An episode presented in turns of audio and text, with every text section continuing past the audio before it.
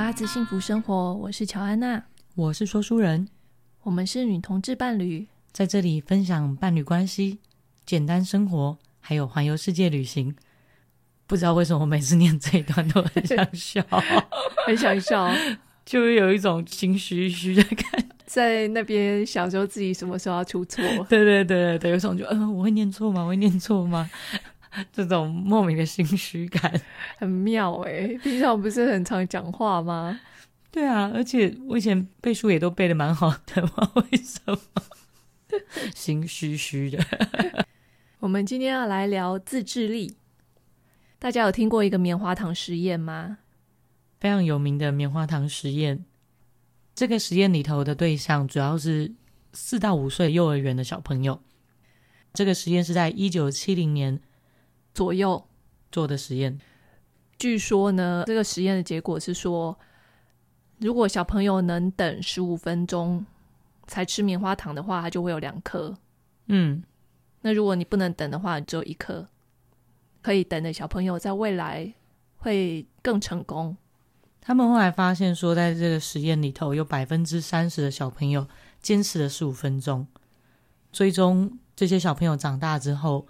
的人生成就，发现哎，这些当初有坚持等待十五分钟的孩子，在成年之后也有更好的成就，包括 SAT 的成绩，还有教育程度，甚至连身体的质量都比较好。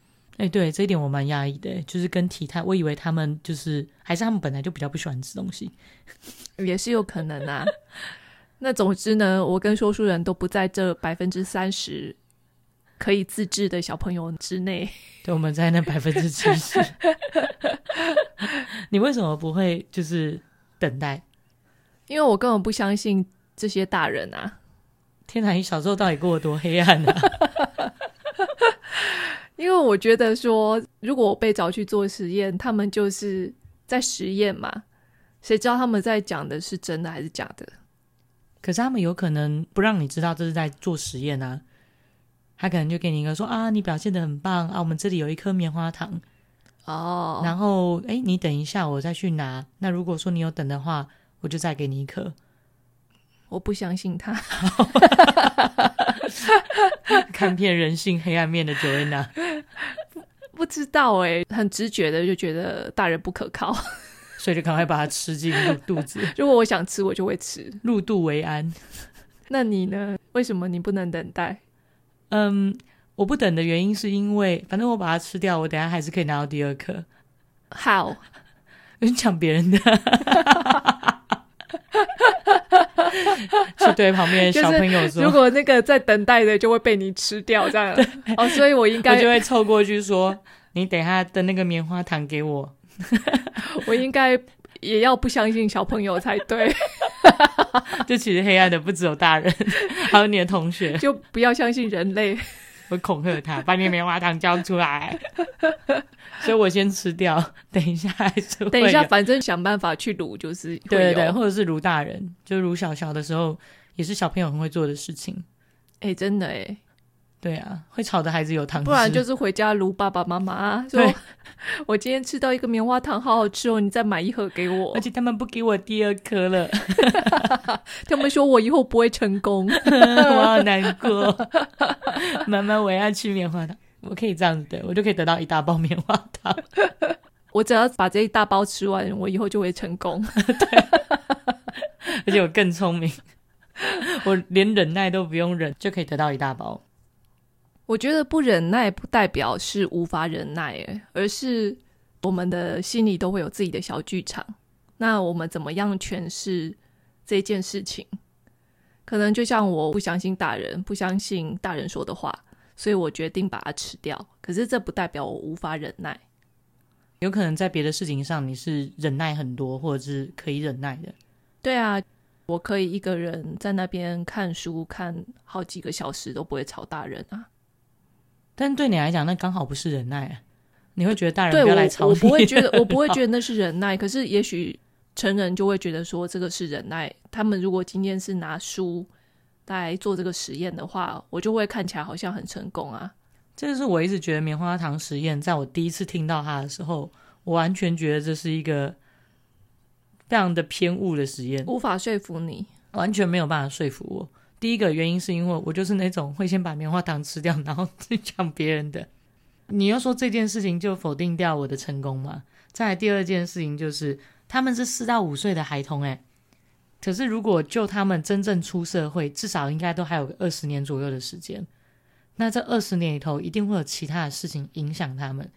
如果因为他们吃了这个棉花糖，你就跟他说：“哦，你们没有忍耐哦，你也没有等待哦。”哦，你们这样子不是很好？对，或者是爸爸妈妈经过这个实验，然后就决定来测试一下自己的小孩，那就是贴标签吧？对，而且小朋友可能被告知说，哦，因为你没有忍耐，所以你没有得到这颗糖。那爸爸妈妈肯定会指责说，啊，你为什么就是不忍耐啊？你看那个隔壁的 Joanna 有拿到糖啊，你没有拿到糖啊？或者是，哎，你看年纪比你小两个月的都可以等，对，都可以等了，为什么你不能等？所以他可能就会有一种自我否定，那可能就会变自我实现，就觉得哦，我不行，嗯，我没有办法，我就是等不了，我就是比别人差。哎，说真的，那时候听到这个实验的时候，的确有自我怀疑一下。哎，你有吗？完全没有。我心里想这是什么东西，然后还那么红。我自我怀疑了一下，想说，嗯，这是真的吗？可是一直觉得这不是很对劲。就觉得怎么可以用棉花糖来断定这个小朋友，而且有可能有的小朋友不喜欢吃棉花糖啊。但这个实验里头，他也是有饼干或巧克力。可是有些小朋友他也许就没有这么喜欢甜食，也许他喜欢吃咸的饼干。对呀、啊，像乖乖之类的嘛。嗯、呃，五香口味我觉得不错。我小时候比较喜欢五香，我妈都一直买椰子的给我。而且我觉得对时间的感知这件事情也也是影响了这个实验。每个人对时间的感知都不一样，爱因斯坦的相对论嘛。对啊，就十五分钟到底是多久？对，对每个人的感觉是不一样的。如果我是一个不喜欢糖的小朋友，或者是我那天早餐吃了很多的糖，我可能喝了巧克力可可，然后吃了甜派，又在吃了巧克力面包，又在吃了可丽露，又在吃了沙盒蛋糕。这妈妈是怎么了？全家是甜食，有可能我那天早上吃了很多的甜食，你就 sugar high 了吗？这颗棉花糖对我来讲，连塞牙缝都不够。当然可以等一下，没有关系，反正我早上就是血糖满到溢出来。你知道小孩啊，对时间的感知跟大人很不一样。体型越小的动物，新陈代谢速率越快的动物，它感觉时间就会变慢。可能对大人来说感觉是一分钟，可是对小朋友感觉可能是五分钟、四分钟或五分钟都有可能。被你这么一说，我好像真的觉得小学生活过得很漫长。有啊，你有没有觉得我们现在越来越觉得，哇，一个礼拜好快就过了？是因为我们体型越来越大吗？就是对，体型越来越大，还有我们的生命越来越长，所以这个这个时间比例感都会不一样。对啊，而且每天的相似度会比较高。但我真的觉得回想小学真的好漫长哦，不知道为什么忍受完整个早上的课都觉得好痛苦，对，就是很痛苦，好像有很多要忍耐的事情。对，没错，讨人厌的老师，不讲理的老师。另外就是，如果你处理的资讯越多的时候，你的感觉也会变得比较慢。所以你说高敏感的小朋友。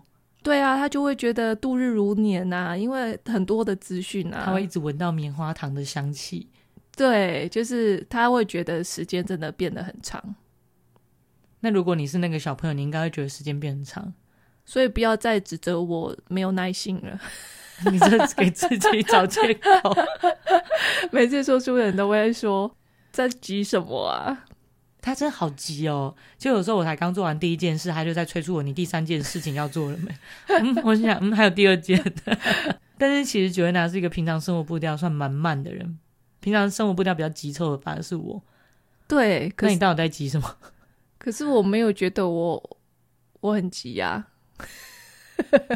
还是你是小朋友，在你的世界里头，时间过得很慢，就觉得哦，怎么还没有做完这些？我是小朋友，对。心智年龄四到五岁，小朋友不愿意等待，其实应该也跟当时的个人状态有关。我自己想要说，我那个时候进行一六八断食的时候，我对食物的渴望真的超级高诶。我记得我们那次去吃那个 buffet 的时候，那个甜点，我平常没有这么喜欢吃甜点，可是我那天疯狂拿了大概应该有四五次甜点哦，狂吃狂吃。所以如果那天的状态是属于对甜食很渴望的，那我当然就不会选择忍耐啦。那像我今天中午吃的 buffet，吃超饱的，所以你现在拿甜点或者棉花糖放我前面，我根本不会想碰它。其实不管是大人还是小朋友，其实自制力的额度都是有限的。就像我最近跟乔安娜有一点小小的不愉快，还是你觉得不止小小不愉快，还蛮不爽的，还蛮不爽的。我前几天回家的时候，我妈那天不知道为什么就是心情不爽。我妈就是属于那种心情不爽，可是不会直接讲的人，她就是那种要人家猜她心思那种。可是根本没人猜得中，因为即便猜中，问她说啊，你是因为这样而不开心吗？她也跟你说没有，我哪有不开心？就这种这么叽歪人，真的很叽歪。现在想这种人真的很叽歪。像这种情况偶尔会发生，但因为其实我现在不住家里，没有那么常会碰触到这个情绪。总而言之，我前两天回家的时候，我妈就是在那边摆一个黄脸婆脸、晚娘脸，然后我就要试图要跟她聊天，然后她就一副一直句点我的感觉，然后我就觉得很不爽。对，那但这件事情其实对我的内心以后应该造成不小的情绪波动，其实蛮多的，我有观察到。你因为妈妈的情绪，然后你真的蛮不爽的。那概念我在猜，可能有点像这样。因为前几天我们去台南，然后那个时候我们看了一款棉被，因为我爸爸他最近想要换新的棉被，羽绒被。然后我就看了一款，我想说，诶，送给我爸爸当生日礼物，因为他这么多年的生日我 never 送过他礼物，从来没有。想要终于要尽一点孝道了，所以我就买了一款棉被。那个时候在询问我妈的意见的时候，我妈就一直推脱说：“那个棉被真的好吗？你确定那个棉被真的舒服吗？那么贵的棉被，如果买了啊不好盖怎么办？”我说：“啊不好盖，我就拿来盖。可是那个很贵，就一个鬼打墙的过程。”我觉得会不会是你妈妈觉得这个东西太昂贵了，她觉得不要做这件事情，然后你却不听她的，你还是一意孤行哦。可是我不爽。我后来有直接想说打电话给我爸，因为想要棉被人是我爸。我爸就说：“看你妈妈决定。”对，可是你爸爸是你妈妈的管辖范围，他应该要听他的话。但是你跟爸爸都不听他的话。对，但我就说，可是这是你的生日礼物，而且我后来还有一点就是跟我妈讲说：“哎，那就是爸爸生日礼物嘛，他想要这个棉被啊，那我就送他。”我说：“我是送他，又没有说要送你。”可是他不爽的是这个，没有没有，他不会为这个不爽。总而言之，我爸就说我决定就好。我说好，那我就买喽。我说你生日快乐。后来还为了安抚他们两个的情绪，我打了一个蛮恶心的亲情文，觉得你们辛苦啊，那么久了，有一个温暖的棉被盖了，晚上睡觉不会冷，很开心，然后什么什么之类的。反正我打了一个呃不太是我会做的事情的小小的字句，然后传送给我爸妈。后面还有一个贴图 “love you” 这种的。等等，会不会是你妈妈觉得？你对爸爸这么好，可是却没有对他。你看，你开始在猜测他的心意，千万不要去猜测他的心意，因为猜测他的心意只会浪费我们的脑容量。对啊，我不会，我们猜的都是猜的。他会不会觉得你没有那么重视他？然后他没有，他，他没有得到相同的待遇，他觉得你对爸爸比较好。嗯，会吗？可是我从来没有送过我爸的东西啊。对，但是现在妈妈就是没礼物嘛，而且你又那么温情的。哦跟他们说这么感人的话，但是其实是爸爸生日，你不觉得这个妈妈这样有点难搞吗？太叛逆也不行，然后现在就是觉得想要孝顺一下他们也不行，人生好难哦，这妈妈很难搞。总而言之，我那天花了很多的心力跟自制力在跟我妈互动，所以后来乔安娜在那边跟我敲接下来我们的行程。我就会觉得有一点点的，我现在没有想要讨论这件事情的感觉，然后他就有一点点的不爽。你是那个时候就开始不爽吗？应该是，呃，你的态度好像是觉得我在 push 你做这件事情。对啊，但我现在没有想要做这件事情。可是你也没有讲出这句话，哦、你没有跟我说我们现在不要讨论这件事情，我现在心情不好。你没有讲出这句话。应该我那个时候还在消化我自己的情绪，我不知道我是不是真的心情不好，可是我只是觉得有点烦。对，所以你就把那个很烦的情绪，有点像是丢到我身上，就对我不耐烦。对，一点点而已，很多，一点点。我是高敏感人哎、欸，你把它放大，那是你把它放大，你就很不耐烦啊！我早就听出来了，对，有点不耐烦。对啊，我就觉得说，搞得好像你的工作才是真正的事情，但是我在跟你讨论事情的时候，好像我就不重要。对，总而言之，乔安娜她就会觉得我的不耐烦造成他也有一点压力，对，所以他就更不耐烦了。我就不开心啊。然后你那时候又讲了一句话，他就乔安娜就说，我，我就问，我就问他为什么不开心？你是不是因为妈妈的事情很烦心？然后你就一直回我说没有啊，没有啊。那我觉得我那时候还在消化我自己的情绪。我现在很坦诚，对，干就是因为他烦呢，干 不爽。对啊，可是你很好笑的是，那时候你才跟我抱怨你妈妈说不把话说出来，可是那时候我在问你的时候，你又一直跟我说没有啊，没有啊。所以我在想，我妈是有在消化情绪，但她又对自己的情绪不是很能够认知。我觉得有可能，毕竟你是他女儿。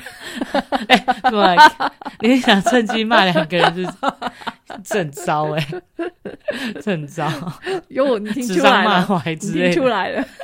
我听得出来，我也是有点慧根的。录音完我们要去打一架。对，那乔安娜那个时候讲一句，说你这样跟你妈妈有什么两样？嗯，当下就觉得瞬间怒火，就觉得，看你为什么要跟我讨论这个这么讨人厌的人？暴怒，他暴怒，我就说你，你不要这样讲话。对，我很严厉的，就是回了这句话，有点大吼说你不要这样讲。对，你不要这样讲。然后接下来就一阵沉默。隔了两三秒之后，就嘟嘟 嘟，我被挂电话，他被我挂电话。你很久没有被我挂电话了，你知道吗？有，然后我心想，嗯，他挂我电话，但通常他挂我电话，就是我在打电话回去，他是不会接的，但我还是打了，聊表心意，就是说，哎，我还是有要找你，但你不接我。等等，所以你这个只是演一下是不是？没有，我有试图要联系你。隔了十分钟之后，我就再打了第二通；隔了二十分钟之后，我再打了第三通。那那时候你要，如果我接了，你要跟我讲什么？我跟你说对不起，我真的很擅长说对不起。我很常说对不起。那你觉得你哪里做错了？对，你都会这样问，那我就会跟你说我不知道。这样没有帮助好吗？我就会跟你说，无论如何就是对不起，不管怎么样，先认错就对了。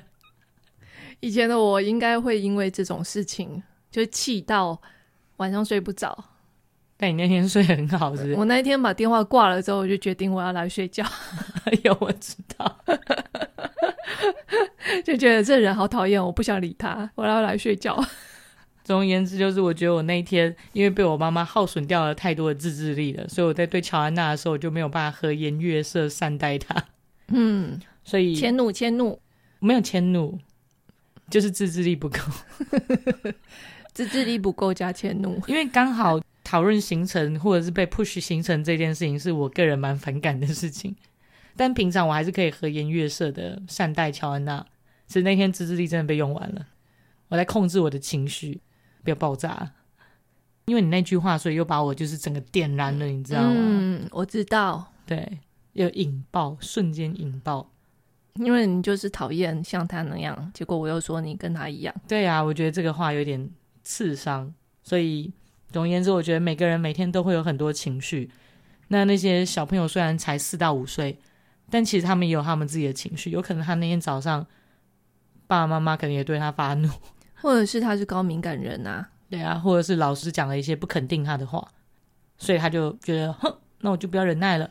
或者是他那时候只是很饿而已，而且对啊，各种可能，嗯，所以觉得这个实验真的有点太偏颇了，把自制力跟成不成功画上等号，真的是一个很奇怪的前提耶，你不觉得吗？但我觉得我们人类或者科学家，跟补教老师啊，对，像我们这种。都很喜欢，或者是很希望可以用单一的定律，或者是单一的公式来解释很多现象，因为他有一个假设的一个前提，他希望证明这个前提。对，但那通常都是在理想状态之下。我常常说理化就是理想化，很多东西都是在理想化的情况之下，这个公式或这个定律它才会成立。那在棉花糖实验里头，他在想的就是这些小朋友如果他们是可以延迟满足的，这样会更有成就。但这个结论真的很单一，因为人是很多元的，他的成功可以来自于很多方面。没错，说不定他会成为一个美食家，很有可能啊。对啊。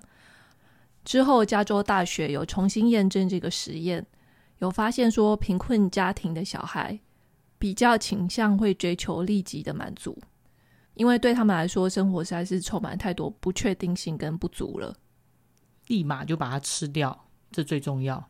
对，那这个实验就被很多不同的诠释嘛，这也是其中一种诠释。对，后来有其他的科学家他们做的实验，一样是找一群小朋友。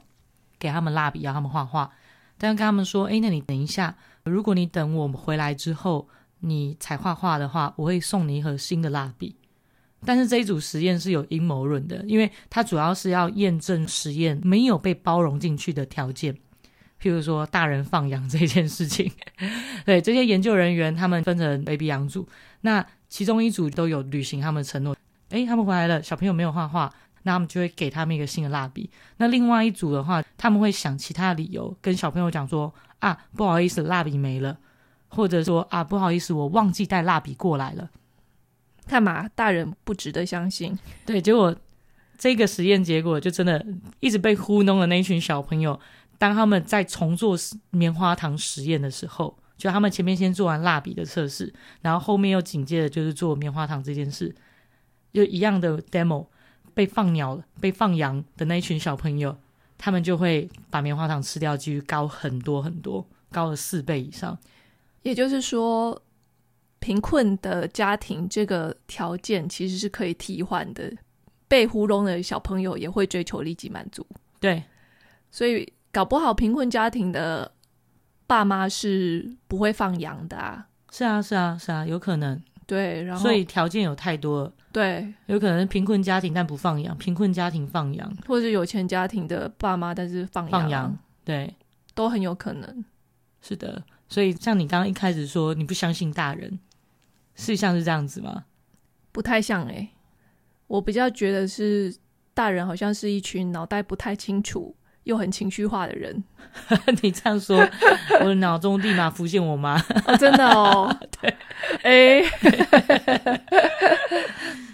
小时候成长经验，我一直觉得说，有时候事情其实没有很复杂，或者是说事情没有这么的严重。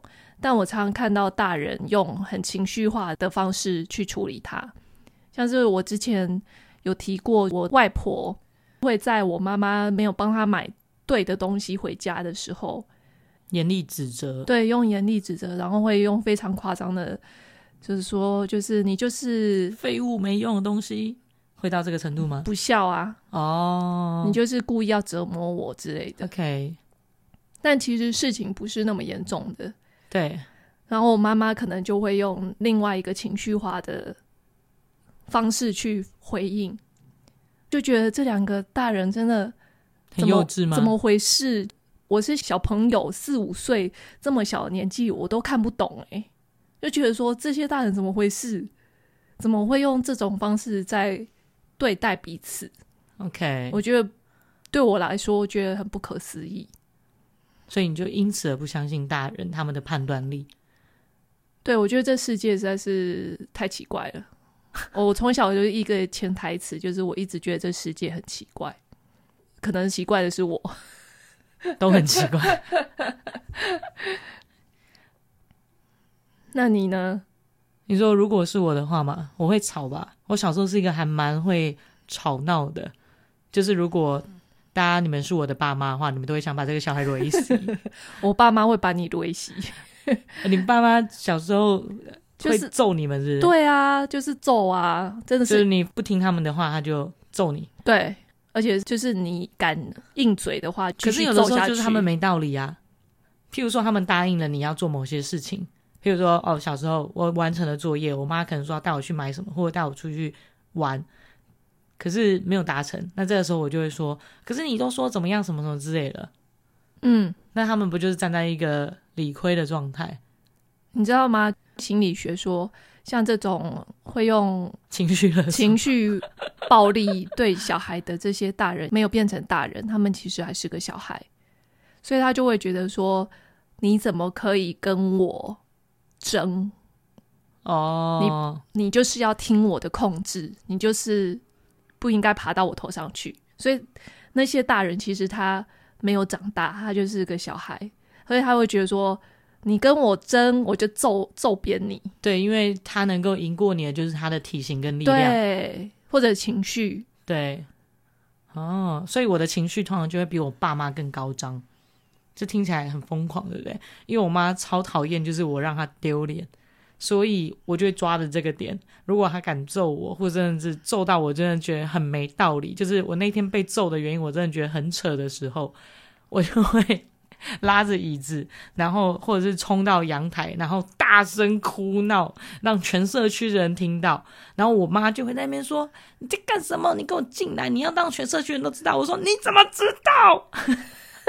我就是要让大家知道，你就是这么凶，这么坏。”所以我猜我们社区人都要知道。你好，你这个小孩好不受控啊！真的很不受控。就是如果你是想要用权威来压住我的话，sorry，你是办不到的。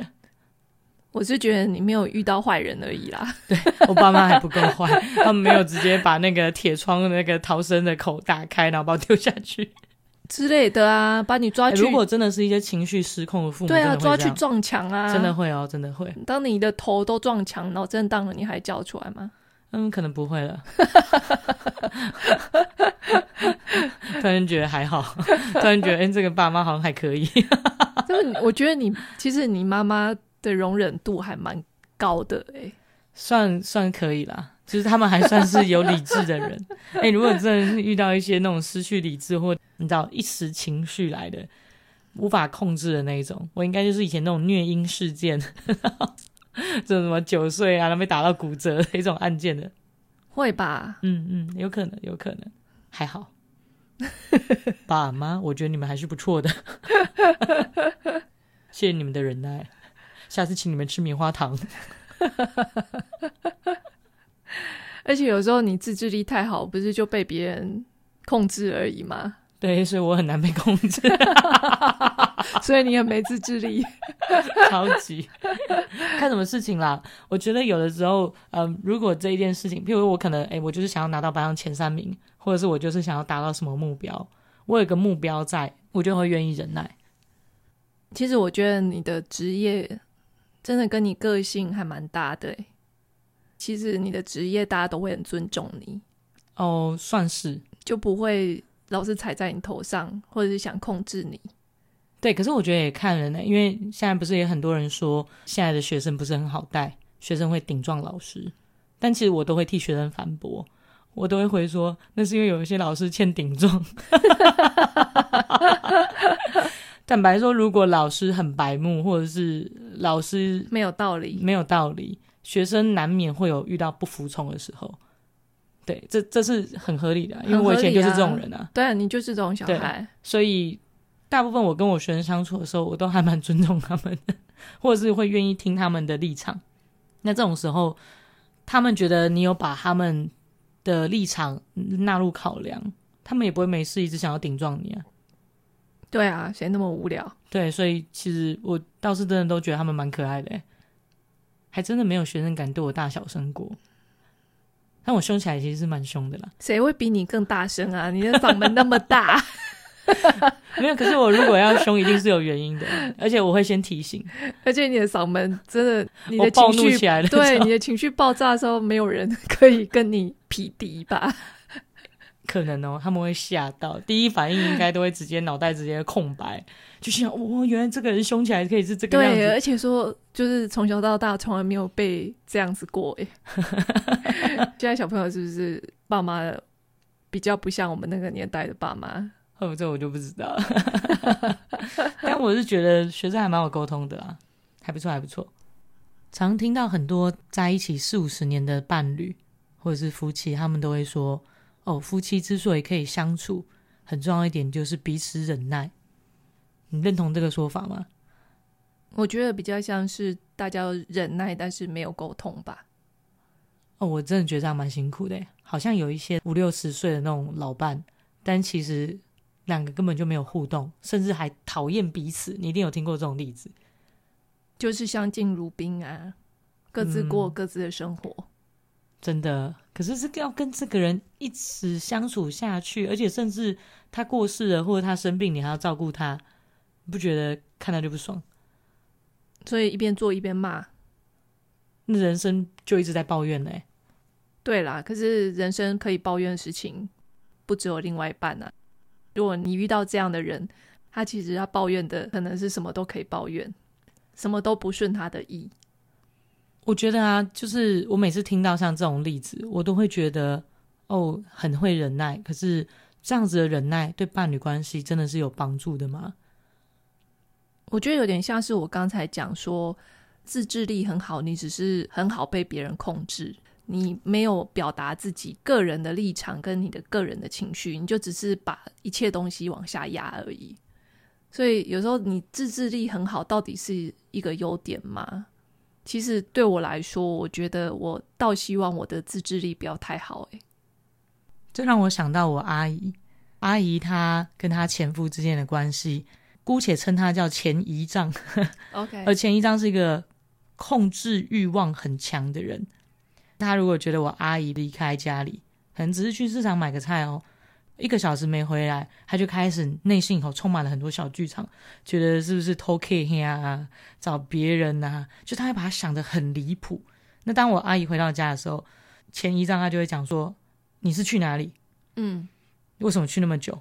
阿姨就会跟他解释说：“啊，我没有啊，我去干嘛干嘛干嘛，还做了什么事情？”他就会觉得说你在骗我。那常这样的情况之下，阿姨久了的时候，有时候也会不耐烦，会回嘴，那我姨丈就会揍他。真的是揍他哦，鼻青脸肿的那一种，甚至有一次把他推下楼，整个头呢撞到流血。这听起来真的蛮夸张的，可是我在猜，这也是常在日常生活中某些家庭会上演的戏码。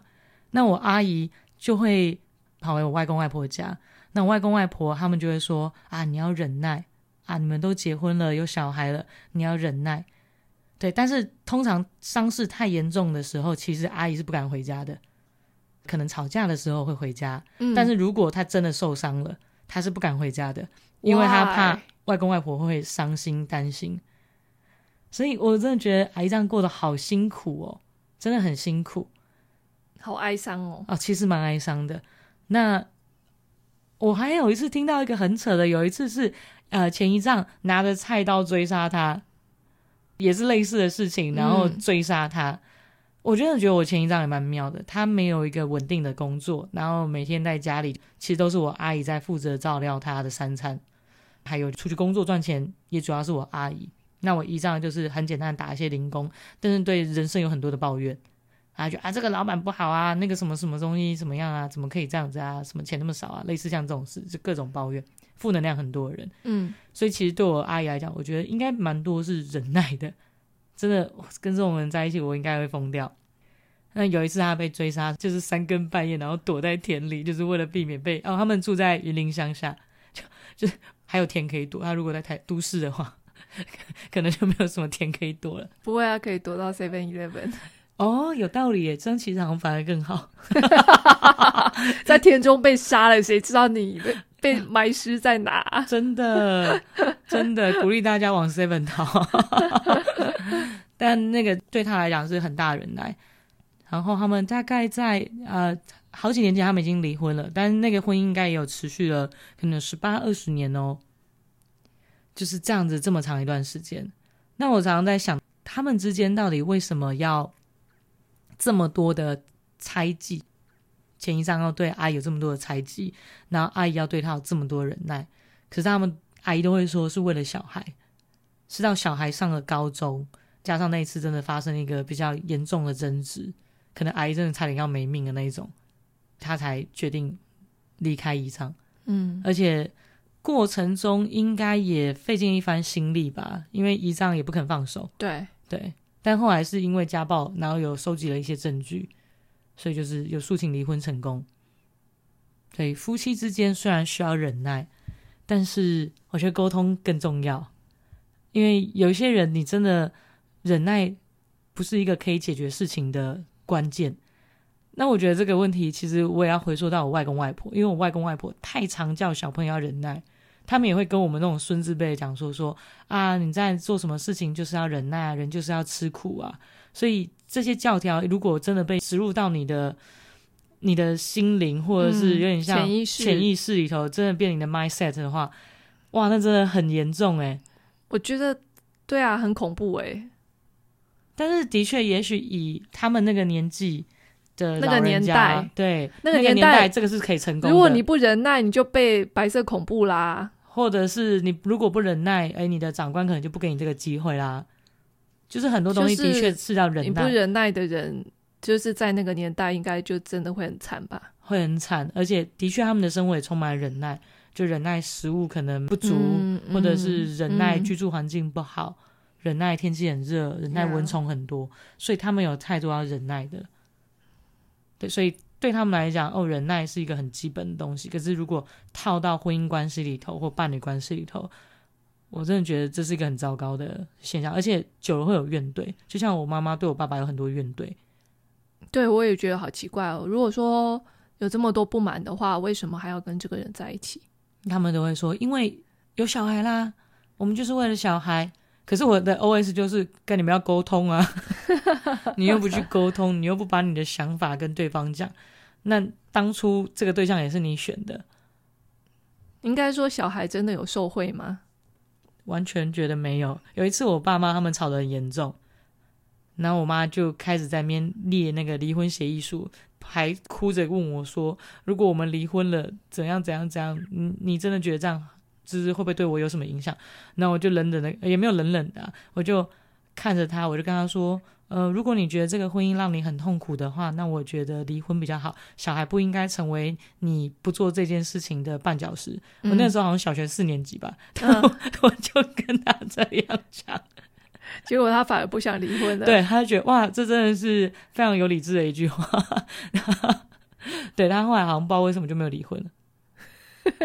反正那个时候我也没有很喜欢我爸爸，所以我当时真的觉得还好。因为妈妈一直讲爸爸坏话啊。对对对对对，你看若干年之后，女儿才终于想要孝顺爸爸，然后妈妈就不爽。我知道，这都只是我们的猜测而已。妈妈或许不是为了这件事不爽，妈妈或许是为了某一些其他事情不爽，谁知道？只是你就硬要那个微波那只油鸡，所以他就生气。哦，对，那天我还被骂的一个点，超莫名，这真的莫名到一个极致。就总而言之，我那天回到家之后，我没吃晚餐，我肚子很饿。我就问说，我什么东西可以吃？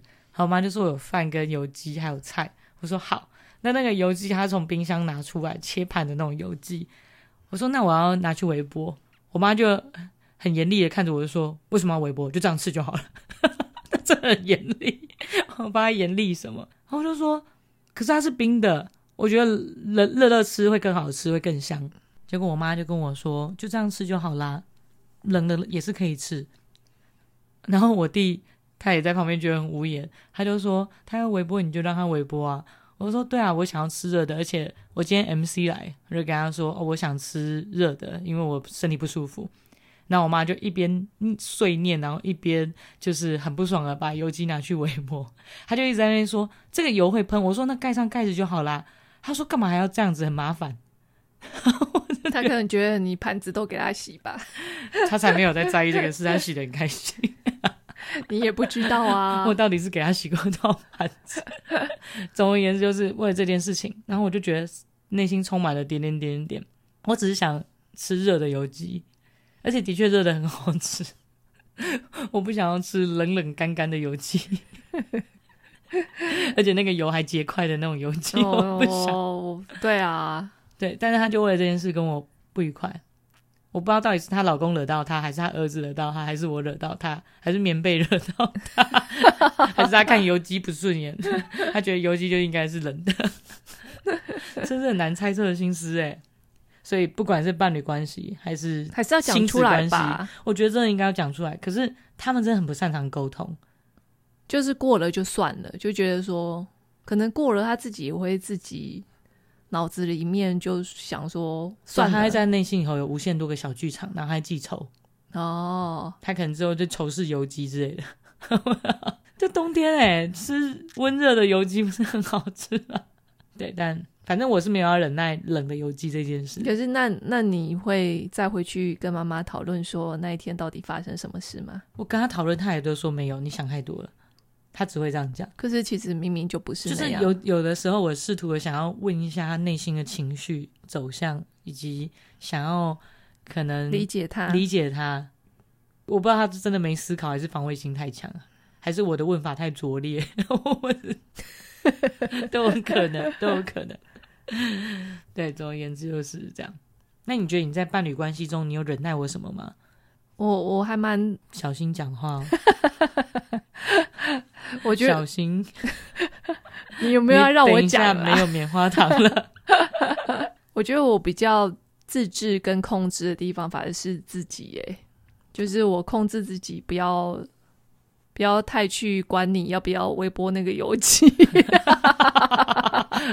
耶！我可以吃热的油鸡。类似啊，比如说你的房间很混乱，然后有一个东西你买了一直没有用，然后堆在那边，我需要不断的控制自己，不要去管你那件事情，那个混乱的房间很好，但你还是偶尔会发出讯号说，他什么时候要被你拿走？你到底什么时候要把它用掉？对，嗯、因为忍不住了。我还是有忍耐的，谢谢你。那你知道我忍耐什么吗？你忍耐什么？我忍耐让房间不要更混乱。我努力克制。哦，这是克，这是需要克制的是是？对对对对对，我不让我的房间趋于最大乱度，我让它违反这个定则。说真的啦，你在这段关系之中，你有没有什么很需要自知跟控制忍耐的地方？呃，控制自己的脾气，不要太容易暴怒，暴怒。还有控制自己讲话，不要带有太多的，就是瞬间的情绪。哦，所以，但是不是只有对你，我在这社会上走跳都是需要这样的。常常有时候你听到别人一句话之后，你内心就是马上，嗯，但是你要忍耐。那你在外面忍耐比较多，还是回家忍耐比较多？好奇，不一定哎，不一定。对，可能在外面忍耐比较多，因为外面对的人比较多。哦，我比较衰，就是踩你一个雷，你就 没有。不是我比较衰，没有，没有，没有。很奇妙的是，我们好像都是控制自己，不要造成对方的困扰嘛。有点像这样。好，那我们让伴侣关系可以更好维持下去。可是我们也有沟通啊。你真的很不爽的时候，你还是会把点讲出来。对啊，因为不讲，下次就是一样被踩到那个点啊。真的，而且又更不爽。对啊，所以那我们以后怎么样安排行程？就是我要等待到你主动来跟我讲嘛，你就不会口气不好。对啊，但你可能要等两年之，等到最后一刻。对，忍耐不应该是成不成功的标签哦。所以，希望不管是很会忍耐的你，或者是懒得忍耐的你，不要觉得说哦，自己没有办法忍耐，或者是很能忍耐，就一定可以得到你要的东西，嗯，或不行得到你要的东西。我觉得有点像是说，那个标签有时候会把你框架住了，然后你会以为全世界或者是所有的事件都符合这个规则，但事实上，这个世界就是。没有规则，而且有的时候你不吵，或者是你不去争取，别人就是会忽视你的需求，很正常啊。因为你不哭，怎么会有糖吃呢？真的，而且我真的觉得在感情里头不要有太多的忍耐，因为跟这个人相处在一起，如果你们想要走得长久，忍耐不是前提，嗯，应该是两个人都可以舒服的相处下去。呀，yeah, 相处的时候不会一直觉得是在忍受，对，而且有时候你忍受太多之后，这就会变成沉没成本，就你会觉得更舍不得或更不甘愿离开这个人，哈，真的有点恐怖诶。对，那反而是拖累到自己。嗯，好有道理哦。所以希望大家忍可以忍的，或忍应该忍的，但是如果不应该忍的东西。就勇敢的说出来，这个你最会了，啊，超会，跟你学习。希望大家都可以有勇气，就厘清或者说出自己的想法。我也希望我妈终于可以讲出她的想法，好像很困难。可能你要再那个循循善诱一点嘛。好啊，希望她。但是她给你吃闭门羹的时候，你不要因为这样就心情不好。对啦，但换个角度想，就是那就是自己的妈妈，嗯，还是希望可以跟他有更拉近距离。嗯，因为希望可以把这个缘分修好修满。下辈子就不用再见了，最终目的都是为了这个。最终你都是想要下辈子去当无尾熊，最终目的都是希望不要再跟大家相见。这个棉花糖可能不会实现哦，好糟哦！还要不要忍耐几辈子？有没有？哦，我最近在看一个纪录片，叫做《禅无所不在》，我很喜欢它里面讲的一个概念。它有点像是说，你现在做了很多事情，可能都是为了某个目的，但是他说，其实那都是无有点无谓的，因为你有很有可能是不会达到那个目的的。所以意思要说我可以不用理我妈了，是吗？我只管油鸡有没有加热就好，就是当下是当下，你是你，这样就够了。OK，好。这样讲好像比日子比较好过哎，有吗？有你有觉得比较放下好过？对，当下是当下，妈妈是妈妈，这样油鸡是油鸡，他要的是冷油鸡，但我要的是热油鸡。我们这一集的关键字是在下油鸡，油鸡要热的才好吃。希望你们喜欢今天的这一集，希望大家都可以吃到热的油鸡。不用忍耐忍的油鸡，也不用忍耐无法沟通的另一半，就跟他分手吧。哎、欸，这样说好吗？这样你才有时间去找下一个。当下是当下。